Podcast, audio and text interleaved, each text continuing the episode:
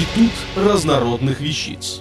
Официальный подкаст интернет-журнала школа жизни.ру. Малика Шихалеева. Когда был открыт первый цирк Европы и кто был его создателем? 4 августа 1777 года в Лондоне состоялось открытие необычного заведения. Посетителей ждал настоящий сюрприз. На площадке круглой формы под звуки фанфар и барабанную дробь выступали акробаты на лошадях.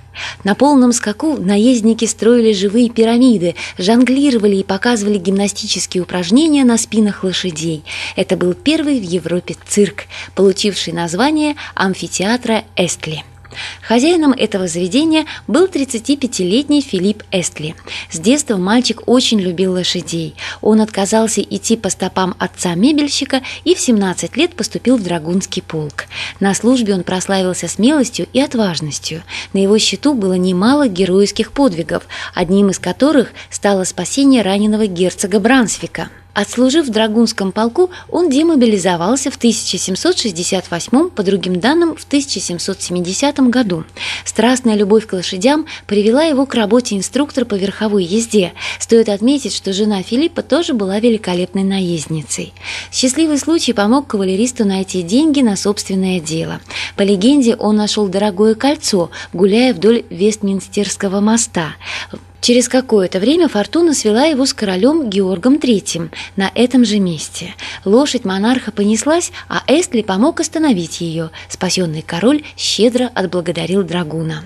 Вскоре Филипп открыл свою собственную школу. Чтобы привлечь внимание людей и увеличить число обучающихся, после уроков в школе проводились показательные выступления. Когда конные представления стали очень популярны, Филипп решил построить для них отдельное здание.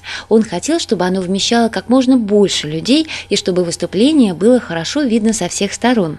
Этим двум условиям удовлетворяла круглая арена – Тренируясь с наездниками, Эстли нашел оптимальный диаметр круга – 42 фута, почти 13 метров. Такой размер позволял всаднику легко выполнять трюки, ведь центробежная сила крепко прижимала его к лошади, не давая упасть.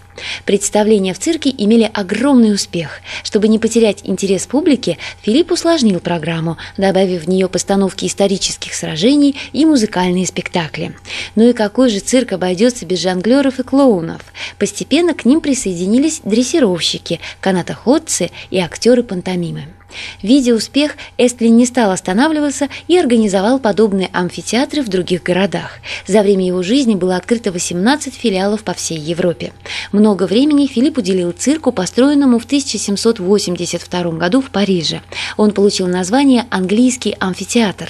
Каждый год артисты Эстли выступали в нем в течение всей осени и зимы, а весной возвращались на родину.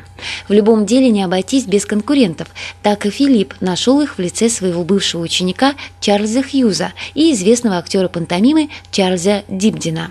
Хьюз и Дипдин открыли в Лондоне аналогичный амфитеатр, назвав его Королевским цирком. Жаркая борьба за публику пошла на пользу обоим циркам, заставляя их создателей придумывать номера и усложнять программу.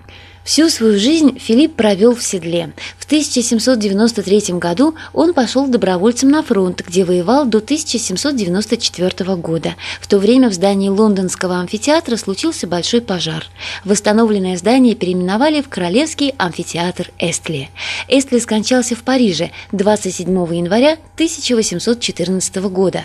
Цирковое дело продолжили его наследники. Французский амфитеатр просуществовал до 1826 года года, а лондонский цирк до конца XIX века.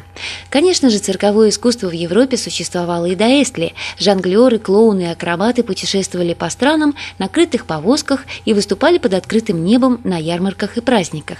Но именно Филиппу мы обязаны привычным для нас видом цирка с круглой ареной диаметром 13 метров, куполообразным шатром и расположением оркестра.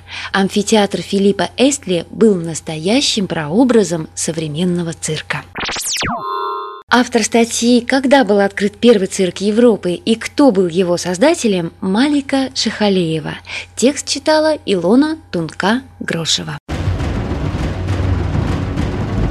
Институт разнородных вещиц. Официальный подкаст интернет-журнала школа жизни.ру. Слушайте и читайте нас на www.школажизни.ру.